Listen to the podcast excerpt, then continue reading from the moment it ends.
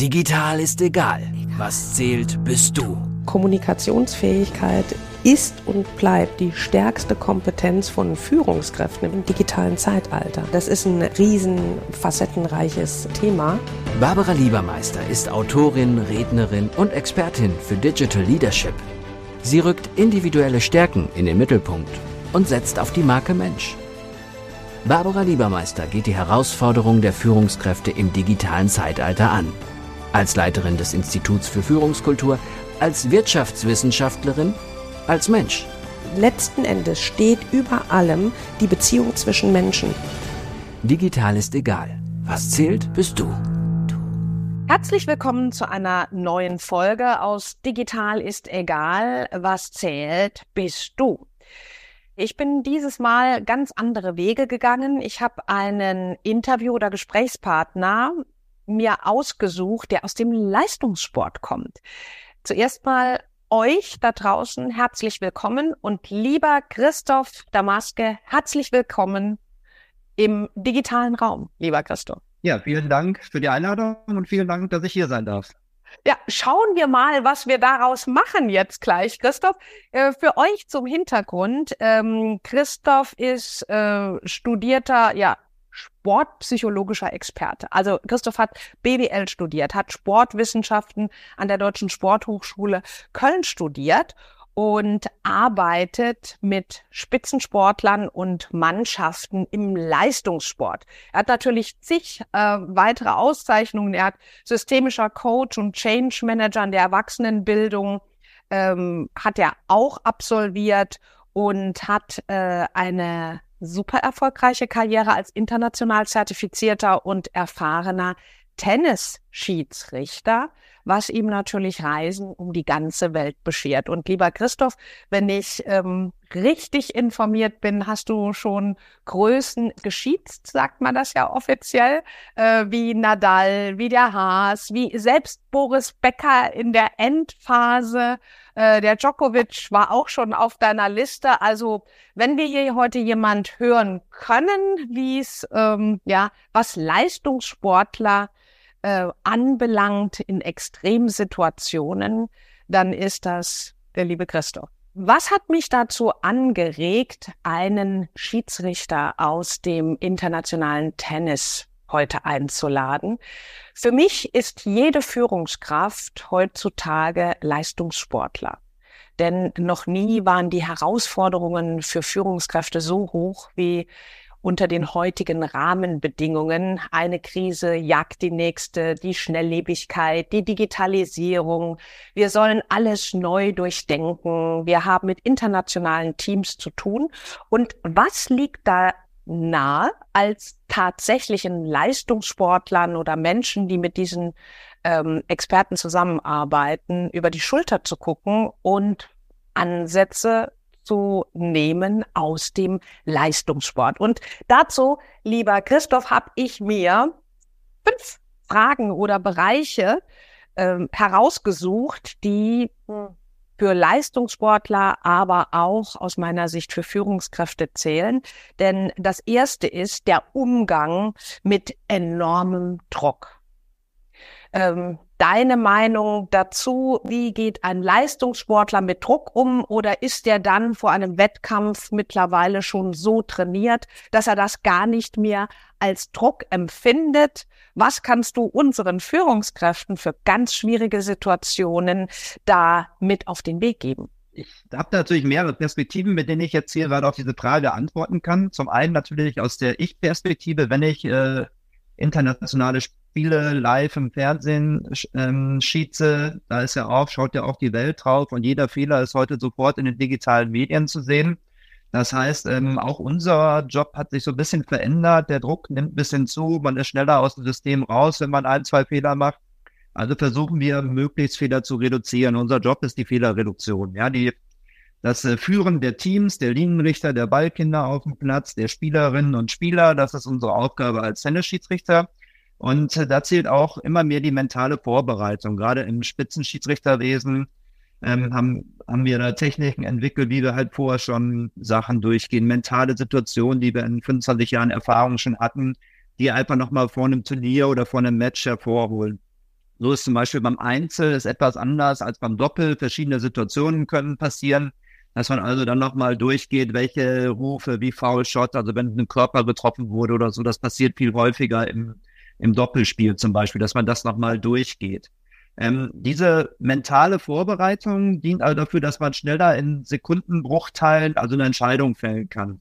Genauso geht es also dem Leistungssportler. Zum Beispiel der Schwimmer, der am Startblock steht und oben sieht er, wie die Mutter schon wieder vor Magenkrämpfen äh, unter Druck gerät, weil hoffentlich schafft äh, mein Sohn oder meine Tochter jetzt die Bestleistung, um für die Olympischen Spiele sich zu qualifizieren.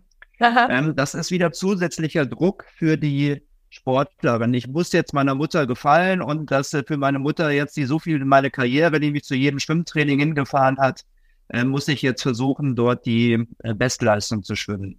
Das ist, ist ja auch wie, ist ja auch wie bei Führungskräften, ne?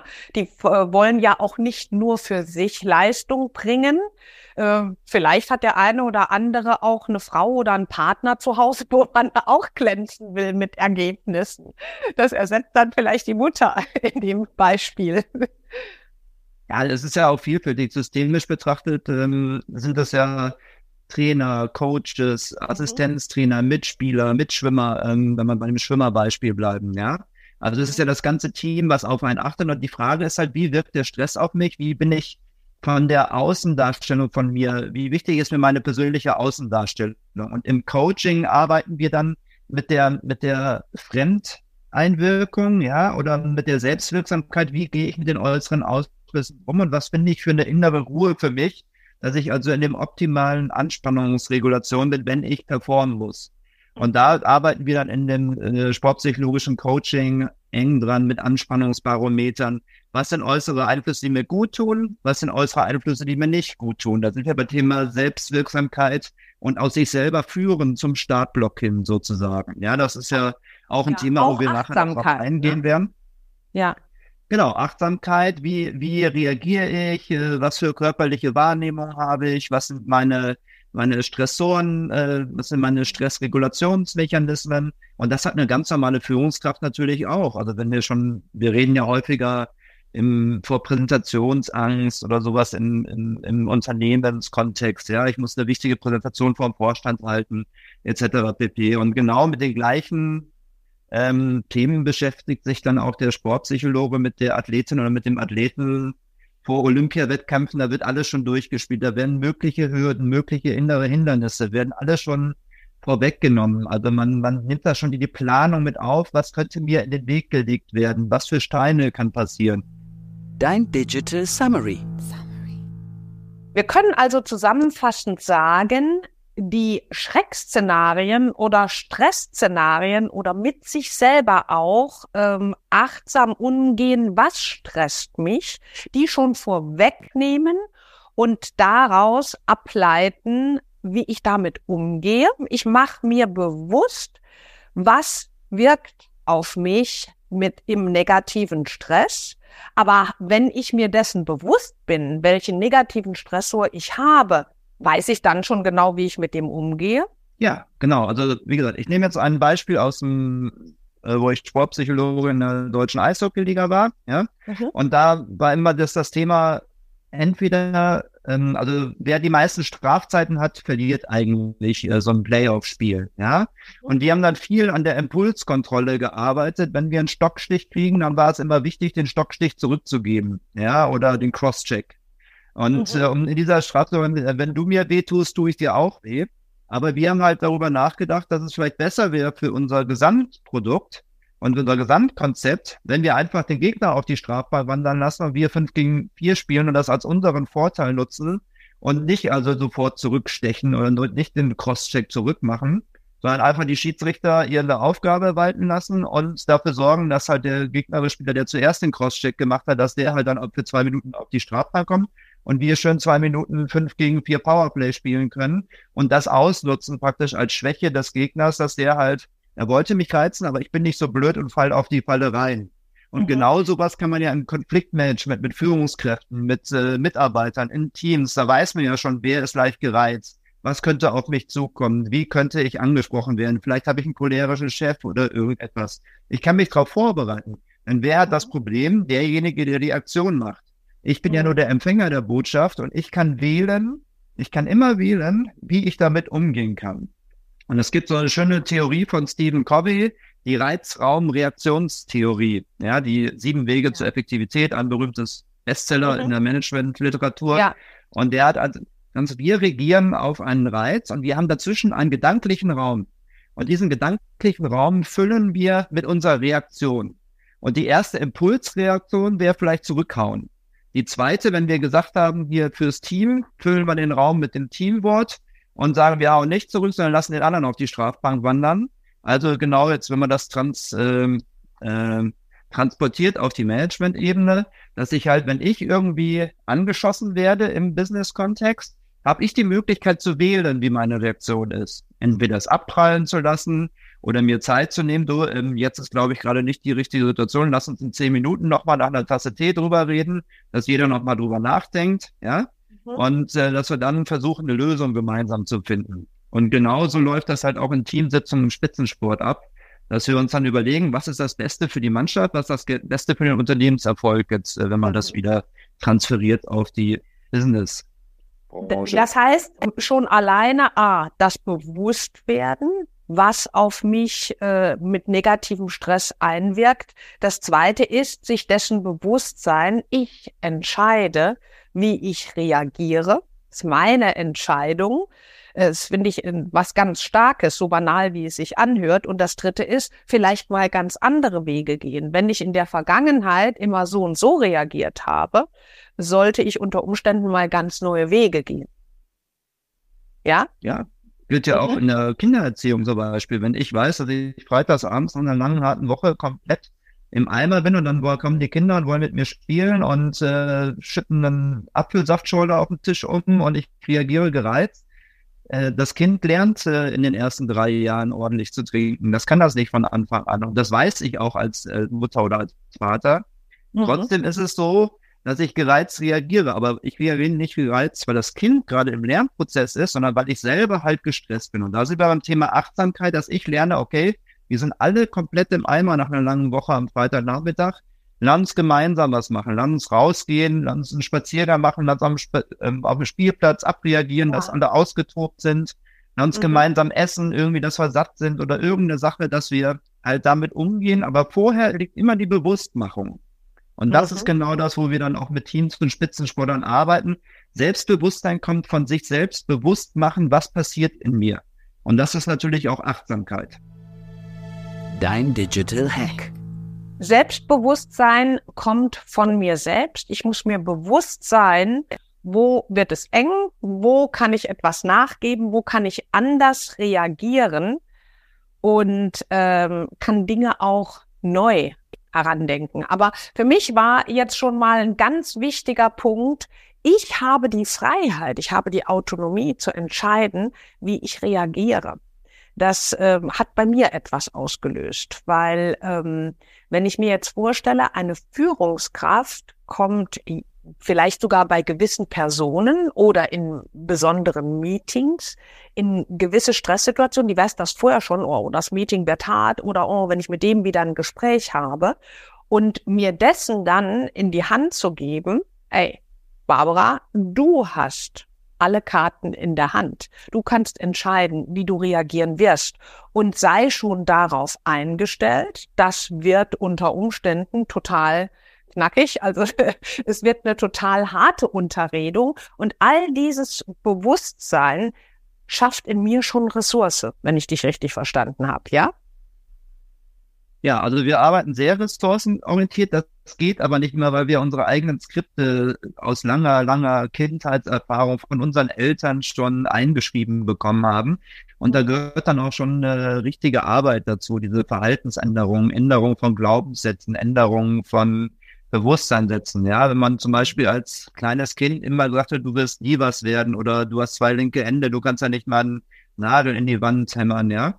Und das äh, prägt eigentlich, obwohl man dann im Vergleich zu anderen komplett äh, handwerklich äh, talentiert ist, nur weil der Papa noch äh, talentierter war, heißt das ja nicht, dass man selber nicht äh, handwerklich geschickt ist, ja. Mhm. Sondern aber das war immer nur aus der Perspektive des Elternteils, was vielleicht selber irgendwie unzufrieden war oder keine Ahnung hatte, wie man Kinder richtig ähm, äh, erzieht. Und Also was ich immer viel in der Sportpsychologie mit meinen Athleten mache, ähm, wenn ich merke, dass so dieses Selbstbewusstsein nicht da ist und ich bin immer, die anderen sind schuld. Also im Sport ist ja so viel, der Trainer ist schuld, dass ich nicht spiele. Ja, der Manager ist schuld, dass ich nicht mehr verdiene. Der, ähm, also alle anderen sind schuld. Dann reden wir immer von der Täter- und Opferrolle. Mhm. Und ich versuche immer, den dann bewusst, schreib doch mal deine Gedankengänge auf. Wie denkst du jetzt gerade über die Situation? Ja, mein Chef hat mich wieder übersehen in der Gehaltsbeförderung, ja. Und ähm, die Frage ist dann, ähm, ist es wirklich so? Ja, ähm, ist das, stimmt das mit der Realität überein? Oder sind das so deine Glaubenssätze, dass du das? Und dann arbeite ich mit den Athletinnen und Athleten oder Führungskräften im Business Coaching damit. Was ist denn eigentlich ähm, für dich ein, ein Opfergedanke? Der mhm. Opfergedanke ist meistens, ähm, wenn ich etwas nicht kontrollieren kann und nur ähm, ja ausgewiesen bin auf die Entscheidungen der, der anderen. Ja, ich bin nur ausgeliefert auf die Entscheidung des, des Head Coaches. Ich kann ja selber nichts daran machen. Der mag mich einfach nicht. Aber entspricht Und, äh, genau deiner, ja, oder entschuldige, aber ähm, das ist ja genau das Gegenteil von dem, was du vorhin gesagt hast, wie man damit umgehen soll. Ne? Weil ich habe es in der Hand, wie ich reagiere. Und Selbstverantwortung heißt ja auch, ich übernehme die Verantwortung für mich selbst. Dann gehe ich ja automatisch in aus dieser Opferrolle heraus. Ja. Wie kriegst du denn jemand äh, dazu, dass du wirklich die Frage stellst, was ist dein Anteil daran? Wäre das eine Möglichkeit? Ja, also es gibt ein, schönes Beispiel. Der Roger Federer kennen ja sicherlich alle. Der hat mal bei den US Open gegen den John Millman aus Australien äh, verloren. In vier Sätzen war super schwül und äh, Federer war einfach komplett platt. Aber der John Millman hat auch ihn einfach dazu gezwungen, dass er einfach so kaputt war nach dreieinhalb Stunden. Ja, also, und dann wurde der John Millman halt nach dem Spiel gefragt, wie er das denn geschafft hat, weil du gehst doch eigentlich schon, wenn du gegen Federer auf den Platz gehst, dann weißt du doch eigentlich schon vor, dass du verloren hast. Ja, ich habe gesagt, mehr als alles zu geben, was ich drin habe, kann ich nicht. Und you got to control the controllables. Das ist einer der Kernsätze in der Sportpsychologie und auch in der, in der Führung im Unternehmenskontext. Ja, es gibt Sachen, auf die hast du einen eigenen Einflussbereich und den kannst du steuern. Damit kannst du dich gedanklich beschäftigen. Es macht überhaupt gar keinen Sinn oder es gibt, es ergibt überhaupt gar keinen Sinn, sich mit Dingen zu beschäftigen, auf die ich keinen Einflussbereich habe. Mhm. Ja, also ich kann meine Trainingsperformance kann ich steuern und dem Trainer mich anbieten. Ja. Ich kann aber nicht äh, steuern, dass der Trainer äh, weiß, dass Spieler X aber noch zwei Sekunden schneller rennt und dem Stürmer eher ablaufen kann als du. Das ist dann nichts mehr, was du selber steuern kannst. In der Hand hast, dein ne? Mitspieler besser. Ja, ja, da ist dein Mitspieler einfach besser und wird vor dir eingesetzt. Das sind halt ja. Sachen, die du nicht mehr äh, steuern kannst. Klar. Und ich arbeite mit den Sportlern und im Business Coaching nur an den Sachen, die die selber halt beeinflussen können, wo die selber gedankliche Veränderungen vornehmen mhm. können, die sie selber wahrnehmen können. Und wir können ja nicht äh, die Gedanken denken vom Chef. Das ist ja nicht unsere Aufgabe, sondern du kannst ja nur deinen eigenen Einflussbereich denken. Ja. Also definitiv, es gibt ja auch im Coaching äh, dieses Tool Circle of Concern. Ne? Und äh, das geht genau darauf zurück, was du aus der Sportpsychologie äh, als Parallele gesetzt hast. Zuerst mal zu überlegen, auf welche Dinge habe ich persönlich oder ich mit meinem Team Einfluss und auf welche nicht, weil wir Menschen dazu neigen, uns auch mit diesen Themen äh, oder uns regelrecht daran aufzureiben, was wir nicht verändern können. Das kostet uns Energie und bringt uns nicht weiter. Und das ist letzten Endes genau die Parallele dazu. Mhm. Jetzt, ähm, wenn wir davon sprechen von Selbstführung, wenn wir davon sprechen, wow, was ist, wenn ich äh, jetzt einen Fehler gemacht habe oder ich habe sogar viele gemacht, ich habe das Spiel verloren ähm, das ist ja doch schon und gerade im Sport was sehr emotionales auch, ja. Da hast du Wochen, Monate drauf hingeackert und jetzt äh, hast du das Ding in den Sand gesetzt. Das, äh, in dem Zusammenhang fällt mir das Wort äh, Motivation ein. Wie schaffst du es denn, Menschen aus diesem, ja, ich möchte fast sagen, dunklen Loch wieder rauszuholen, wieder Perspektiven ähm, zu geben, weil es ist ja ähnlich wie mit den Führungskräften heutzutage. Jeden Tag haben die neue Herausforderungen, jeden Tag äh, passiert irgendeine andere Katastrophe. Insofern ist das Thema Selbstmotivation äh, und dann auch Motivation meines Teams eines der Kernthemen heutzutage. Hast du da ein paar Ansätze oder Beispiele aus deiner Praxis? Ja, also da muss ich unterscheiden zwei Dinge. Wenn ich verantwortlich bin für die Organisation, also für die ganze Team, als Teamsportpsychologe bin, dann nehme ich in solchen Fällen, wir nehmen jetzt mal das Beispiel von vor zwei Tagen, äh, Upamecano macht gegen Manchester City im Champions League äh, Viertelfinale schlimme Fehler und sackt in sich zusammen und wird immer, immer schlimmer und eigentlich äh, passiert dann gar nichts mehr nach einem mhm. Fehler zum 0 zu 2. Also man merkt richtig, dass das ganze Selbstvertrauen weg ist. Kann man während des Spiels, kann man natürlich dann hin, also eigentlich müsste die Mannschaft so stark sein, dass die Top-Führungsspieler kommen und ihn aufbauen, aber du hast schon so viele Spiele gerettet, vergiss es, passiert, äh, Mund abputzen und weiter geht's. Ist natürlich nicht so einfach, weil er merkt natürlich, dass weil in dem Moment bei Bayern München ging die ganze Körpersprache bei allen runter, oh mein Gott, jetzt auch noch so ein Ding. Ja. Mhm. Und ähm, wenn ich dann im Team dafür verantwortlich bin, dann sprechen wir natürlich viel mit den Coaches, äh, Head Coaches, aber auch mit dem Physiotherapeuten, weil die Spieler ja auch viel Zeit auf der Liege verbringen und dort immer auch zuhören können. Und äh, dass wir halt sagen, hör mal, du bist so wichtig, du hast uns schon so viele Spiele auch äh, mit tollen Gretchen zum Sieg verholfen.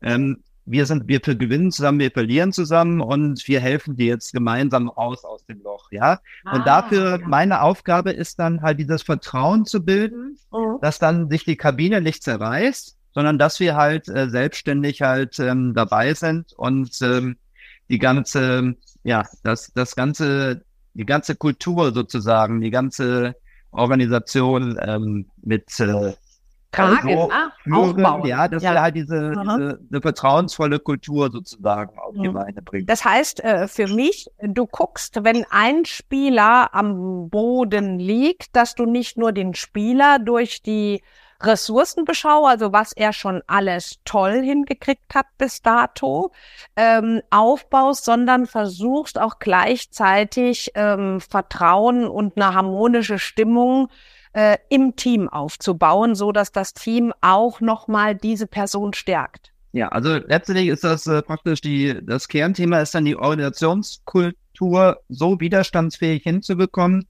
dass wir wissen, Fehler passieren im Spitzensport, dass also Fehler aufgefangen werden können. Dass wir also die Kultur dahin bewegen, die, die Handlung und die Haltung der Trainer den Spielern gegenüber, so wie der Jürgen Klopp das ja immer wieder gesagt hat, bei mir dürfen alle Fehler machen. Das Einzige, was sie nicht machen dürfen, ist nicht Vollgas geben. Mhm. Ja, also wenn ich sehe, es lässt sich einer hängen, hat negative Körpersprache, das macht der Steffen Baumgart beim ersten FC Köln genauso. Alle kriegen eine Chance, aber wenn ich sehe, dass an einem Training nicht mitzieht und nicht jeder Einheit voll mitzieht und auf dem Platz nicht voll mitzieht, dann hat er keine Chance bei mir. Ja, also beziehungsweise dann muss er einmal äh, zuschauen, kriegt dann wieder einen Neuanfang, aber er muss dann vom Kopf her wissen, das und das ist gefordert, das ist unsere Leitlinie. Wir sind, wir haben keinen Millionenkader wie Bayern München, sondern wir sind halt äh, eine andere Mannschaft, aber wir kommen über die Leidenschaft und über die Laufintensität und dass jeder halt alles das Bestmögliche in seinem Bereich geben muss. Und das ist die Kultur, die der Steffen Baumgart da geschaffen hat. Deine Digital Mission arbeitet in eurem Team auch an der Kultur, so dass ihr ein harmonisches Miteinander habt und ihr baut Krisenzeiten vor, wenn es mal nicht so läuft. Wenn ich dich richtig ja. verstanden habe, weil da, du hast also, ja nicht eine Kultur, hast du ja nicht von heute auf morgen aufgebaut. Ne? Du kannst ja nicht sagen, oh, jetzt hängt der in den Seilen, äh, wir haben uns aber alle lieb und alles ist dann gut. Ne? Sondern wenn du so eine Widerstandskultur äh, aufbauen möchtest, also dass wir Schwächen widerstehen können, dass wir auch stark gemeinsam im Team sind, wenn es einem mal nicht gut ist, das kriegst du ja nicht hin von heute auf morgen. Das ist ja ein Entwicklungsprozess. Hm? Genau, es liegt dann an der Fehlertoleranz. Erlaube ich Fehler? Habe ich eine Kultur, wo Fehler erwünscht sind, ja, dürfen die Leute frei erarbeiten, ja, Lösungen erarbeiten oder gebe ich alles top-down vor? Das ist ja die erfolgreichsten Unternehmen und New Work bedeutet ja heute, dass wir eigentlich von jedem die Kreativität als Führungskraft anzapfen möchten. Und natürlich passieren dann auch mal Fehler, wenn ich andere kreativ sein lasse, weil man kann nicht 40 Jahre Berufserfahrung irgendwie in einem dritten Berufsjahr haben, ist doch ganz logisch. Mhm. Äh, man ist ja selber auch über Fehler dahin gekommen, wo man dann später als Chef ist. Und mhm. diese Perspektive darf man halt nicht vergessen, dass, äh, dass wir wollen ja kreative Teams haben und wir wollen nicht das Wie vorgeben, wir wollen nur eine, ein Ziel vorgeben, wo wollen wir hinkommen und dann mal gucken, was äh, kann ich, was für Ressourcen habe ich in meinen Teams, in meinen Mitarbeitern, die mich vielleicht überraschen mit guten neuen Lösungen, die, auf die ich vielleicht selber gar nicht gekommen wäre. Und genauso ist es ja, ähm, das wird ja auch im Fußball so bemängelt, dass wir nur noch ähm, stromlinienförmige Nachwuchsleistungszentrumsfußballer haben, wo die Kreativität fehlt, wo der komplette das Eins gegen Eins fehlt und ähm, dass man da selber individuelle Lösungen findet. Alle müssen nach Schema F trainiert werden. Alles ist irgendwie stromlinienförmig und äh, wo sind die Ausreißer, wo sind die Kreativen, wo sind die, ja praktisch die Business Manager, die Innovatoren, die einfach mal ja. völlig anders denken. Aber mich dann so auch hinter, ja, aber mich auch, auch dann hinterfragen, äh, was mache ich dafür, dass das überhaupt möglich wäre? Weil ich sage immer zu Führungskräften, mit denen ich zusammenarbeite, ihr habt das vor Augen, was das Ergebnis eurer Führung ist oder war bisher. So, äh, regt ihr euch meinetwegen darüber auf, dass äh, die zu wenig innovativ sind jetzt um deinen Punkt aufzugreifen, kann ich mir die Frage stellen, was habe ich in der Vergangenheit dafür getan, dass sie kreativer oder äh, querdenkender in den Ideen sind oder ganz neue Wege ausprobieren. Ne? Weil ähm, es ist immer das Ergebnis meiner Führung, was ich vor Augen habe. Ja. Ja, wie gesagt, also und das Thema Fehlertoleranz ist, glaube ich, ganz wichtig, denn äh, eine Null-Fehler-Kultur hindert äh, Kreativität und neue Lösungsansätze und er erhöht zusätzlichen Druck. Ja, bei jedem Spieler, wenn er keinen Spieler machen darf, dann spielt er nicht locker frei auf. Ja, wenn er weiß aber, dass ein Fehler aufgefangen wird und alle rennen für mich zurück und werden versuchen, meinen Fehler oder ich putze den Fehler von meinem Mitspieler aus, das hilft mir natürlich auch selber, befreiter und kreativer aufzuspielen im ja, ja. Kontext jetzt, des Spitzensports. Jetzt haben wir ja ähm, über das Thema gesprochen, Motivation, über das Thema Selbstführung, Achtsamkeit und Mindset ähm, würde mich da noch interessieren, insbesondere das Thema Mindset, weil alles, jeder Erfolg beginnt ja im Kopf und zwar im eigenen. Ähm, was machst du persönlich für dich, um erfolgreich oder diese Erfolge, die du schon aufweisen kannst, zu äh, realisiert zu bekommen und dass du jeden Tag dich mit dem richtigen Mindset nach draußen bewegst. Was sind denn da so deine persönlichen Tricks, deine persönlichen Geheimnisse? Weil natürlich sind wir trotz allem auch Menschen und Menschen unterliegen ganz unterschiedlichen Stimmungsschwankungen. Gibt es denn da irgendetwas, was du uns mitteilen könntest? Ja, also wenn ich jetzt mal die Tennisschiedsrichterbrille nehme. Ich bin ja seit 25 Jahren auf der Tour als internationaler Schiedsrichter, kann also auch eine gute Erfahrung äh, hinweisen. Und ähm, ich nehme jetzt mal ein Beispiel aus, aus meinem Leben. Ich bin groß, deutsch, äh, blond und äh, mir wurde immer gesagt, ähm, wenn du in den Raum reinkommst, dann haben andere schon irgendwie Respekt und du wirkst irgendwie natürlich arrogant oder so, allein durch dein Auftreten, durch deine Statur. So, also meine Arbeit ist es dann immer gewesen, dass du möchtest ja nicht ein Image der Arroganz haben, sondern du willst ja auch nahbar wirken und als Schiedsrichter ist ja die Kommunikation dein, dein wichtigstes Tool, ja, dass du halt versuchst, äh, immer ein bisschen an Lächeln zu machen, auch wenn du unter Druck bist, ja, dass du also versuchst, dir vorzunehmen, so einen Happy Place äh, vorher durchzunehmen. Wenn du in den Raum reingibst, du musst, du bist dir bewusst deiner Wirkung, die mag auf kleinere Menschen und einschüchternd wirken.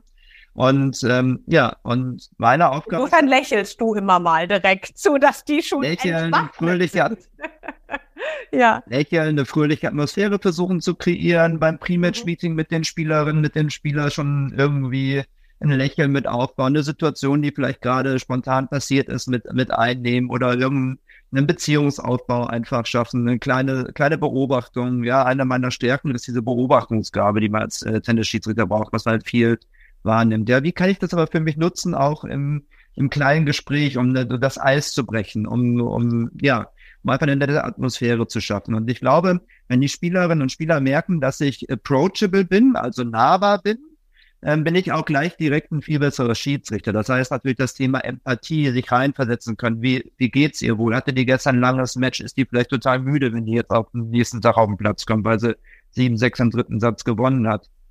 und muss jetzt wieder ran und ist vielleicht total im Eimer. Und dass man da schon ein bisschen alles sich mental darauf vorbereitet, was könnte sein und wie möchtest du auch wirken. Ja, also das mal so als Beispiel äh, aus der Tennisschiedsrichterwelt, woran ich zum Beispiel letzten 25 Jahre viel gearbeitet habe und auch weiterhin arbeite. Man lernt ja jedes Jahr dazu. Also es ist ja ein ständiger Wachstum. Es ist so ein Erfahrungsjob, den kann man, glaube ich, schnell erlernen, innerhalb von vier, fünf, sechs Jahren auf ein gewisses Level zu kommen. Aber dann ist halt viel die Erfahrung, die Kommunikation und sich auch ständig weiterentwickeln wollen. War das gut, wie ich geantwortet habe? Kam das vielleicht zu hart rüber? Hätte ich das vielleicht weicher oder softer formulieren können? Ja, wie sich selber im, im Video nochmal anzuschauen. Wir machen viel Videocoaching, weil ja alle unsere Matches entweder gestreamt werden oder im Fernsehen aufgenommen werden. Und dann schaut man sich, oh, war ich da gut genug? Äh, war das die Kommunikation, die ich mir vorgestellt habe? Und dann schreibe ich mir das mal auf. Wie hört sich das an? Wie empfindet das Gegenüber das? Was wäre ein anderes Wording gewesen? Was hätte ich besser nutzen können? Also an solchen Dingen arbeiten wir in der, in der Schiedsrichterei, um uns zu verbessern. Und das heißt aber doch auch, was ich da raushöre, kontinuierliches Weiterarbeiten an dir selbst. Und ich hatte es zu Anfang unseres ähm, Vorabgesprächs schon gesagt, ich habe einen sehr beeindruckenden Artikel gerade von Toto Wolf gelesen, der ähm, ja der Mercedes-Trainer ist, der gesagt hat, er hat selbst, wenn er ähm, ja, wenn er erfolgreich war, wenn er das Ziel erreicht hat, was er erreichen wollte mit dem Team, sind die selbst da nochmal rangegangen und haben sich überlegt, was könnte dennoch beim nächsten Mal noch besser laufen. Das heißt nicht nur in dem Moment, wo man Fehler gemacht hat, ähm, also die Schwächen versuchen, das nächste Mal zu optimieren, sondern selbst gute Leistungen zu hinterfragen, was daran optimiert werden kann. Das hat mich total beeindruckt. Auf die Idee bin ich noch nicht gekommen. Woher, wie siehst du das? Kann man da, ist das, ist da eher als Sportpsychologe jetzt deine Meinung? Dann wird noch ein größerer Druck aufgebaut oder sollte man das Personen von der Persönlichkeit her abhängig machen? ob man selbst an guten Leistungen optimierend, äh, ja, optimierend nachgehen sollte oder wie siehst du das?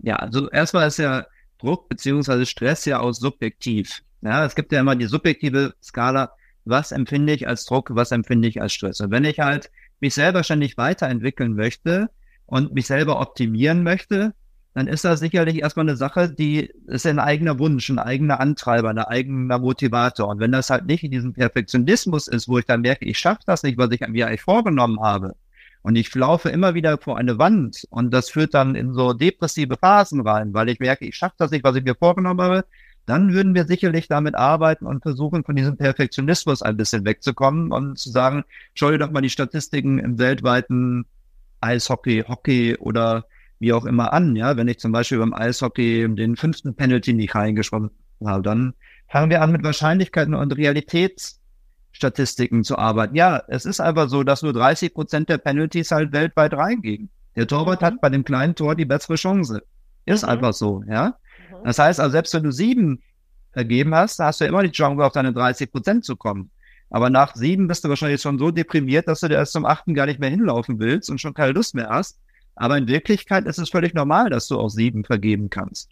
Und genauso ist es ja in dem Bereich der Persönlichkeitsentwicklung, der selber Weiterentwicklung. Wenn es mir gut tut und ich mein innerer Antreiber ist, dass ich mich damit pushe und Eustress ausschütte, ja, das ist der positive Stress, dann äh, arbeite gerne mit Selbstoptimierung und immer weitergehen, weil sonst wird's ja auch langweilig, ja. Du kommst mhm. dann in eine, in eine gelangweilte Phase rein, wenn du dich nicht selber optimierst. Jetzt hast du alles erreicht und ja, super. Ich bin noch zu jung zum Golfspielen, habe ich keine Lust drauf. Ja, ich arbeite gerne, bis ich 80, 85 bin, weil das sind meine Antreiber, das ist mein Glück.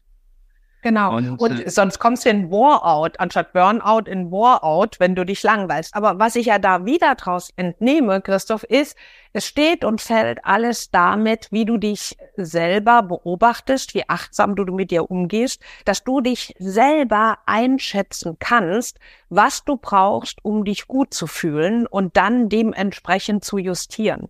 Gibt es irgendetwas, was du unseren Hörern und Hörerinnen, die ähm, das unser Gespräch jetzt gerade verfolgt haben, noch mit auf den Weg geben äh, kannst, was so vielleicht eine Quick-Win-Lösung ist, egal in welcher stressigen Situation sie sich befinden, wo sie sich ganz schnell runterholen? Ich könnte mir vorstellen, das wäre sehr wertvoll. Ja, so kleine Achtsamkeitsübungen, wie mal aus dem Fenster schauen und das äh, die Bogen der Blätter im Wind zählen oder mal gucken, was für schöne Sachen gibt's eigentlich draußen in der Natur, die ich gar nicht mehr wahrnehme, weil ich in meinem Tunnel bin. Also solche Dinge, mal eine Blume anschauen, mal die Blütenblätter zu zählen. Dann gibt's natürlich die typischen Teeübungen oder eine, einen Cashewkern richtig äh, wahrnehmen auf der Zunge, wie er zerbröselt, wie er zermalmt wird und den ganzen Vorgang einfach sich selber bewusst machen. Ja. Mhm. Und ähm, das, das Teeerlebnis, die fünf Minuten vom Kochen, vom Anschauen der blubbernden Blasen des Teewassers, der Schönheit dieser Blasen, die dort im Teekocher entstehen, bis hin zum, zum ja, Wirken lassen der Teeblätter im Teebeutel, wie das Glas langsam grüner wird und einfach mal wieder achtsam wahrnehmen und dann den beim ersten Schluck zu gucken, was sind eigentlich für Kräuter? Kann ich eigentlich verschiedene Kräutersorten rausschmecken? Gibt es noch irgendwas, was ich so richtig wahrnehme? Und sich da einfach mal so eine fünf bis zehn Minuten Teepause nehmen oder wie gesagt die Natur Achtsamkeitspause nehmen. Was ich auch neulich gelesen habe, was ich sehr spannend fand, mit morgens um 7 Uhr auf den taufrischen Rasen rausgehen, barfuß und einfach die Natur mal wahrnehmen wieder. Mhm. Eine Verbindung zur Natur herstellen, sich selber erden sozusagen. Ja. Fand ich auch ein klasse Konzept zum Thema Mindset und Achtsamkeit, wenn man sich selber so ein bisschen runter, runter regeln möchte, wenn man merkt, dass man die ganze Zeit auf Vollkortisolproduktion, also hohem Stresspegel unterwegs ist sagt Christoph Damaske aus Köln, der mit ähm, ja über 25 Jahren Schiedsrichtererfahrung mit den Größen dieser Welt äh, gearbeitet hat. Ganz herzlichen Dank dafür, lieber Christoph. Man findet dich natürlich auch in den digitalen Medien. Ja, bist du äh, unterwegs? Äh, wer Bedarf hat, meldet sich bitte bei Christoph, wenn er morgens mit ihm auf die Wiese gehen möchte und den Tau spüren möchte, so dass man sich selber wieder spürt. Ganz herzlichen Dank fürs Dabeisein, auch euch, ja. Und wir freuen uns, wenn es euch gefallen hat, wenn wir Impulse liefern konnten und wenn ihr vielleicht das nächste Mal wieder dabei seid. Lieben Dank, Christoph. Ja, herzlichen Dank für die Einladung. Digital ist egal. Was zählt, bist du. Barbara Liebermeister geht die Herausforderungen der Führungskräfte im digitalen Zeitalter an. Als Leiterin des Instituts für Führungskultur, als Wirtschaftswissenschaftlerin, als Mensch. Letzten Endes steht über allem die Beziehung zwischen Menschen. Digital ist egal, auch im Buchhandel und bei Amazon. Wenn du mehr wissen willst, www.barbara-liebermeister.com.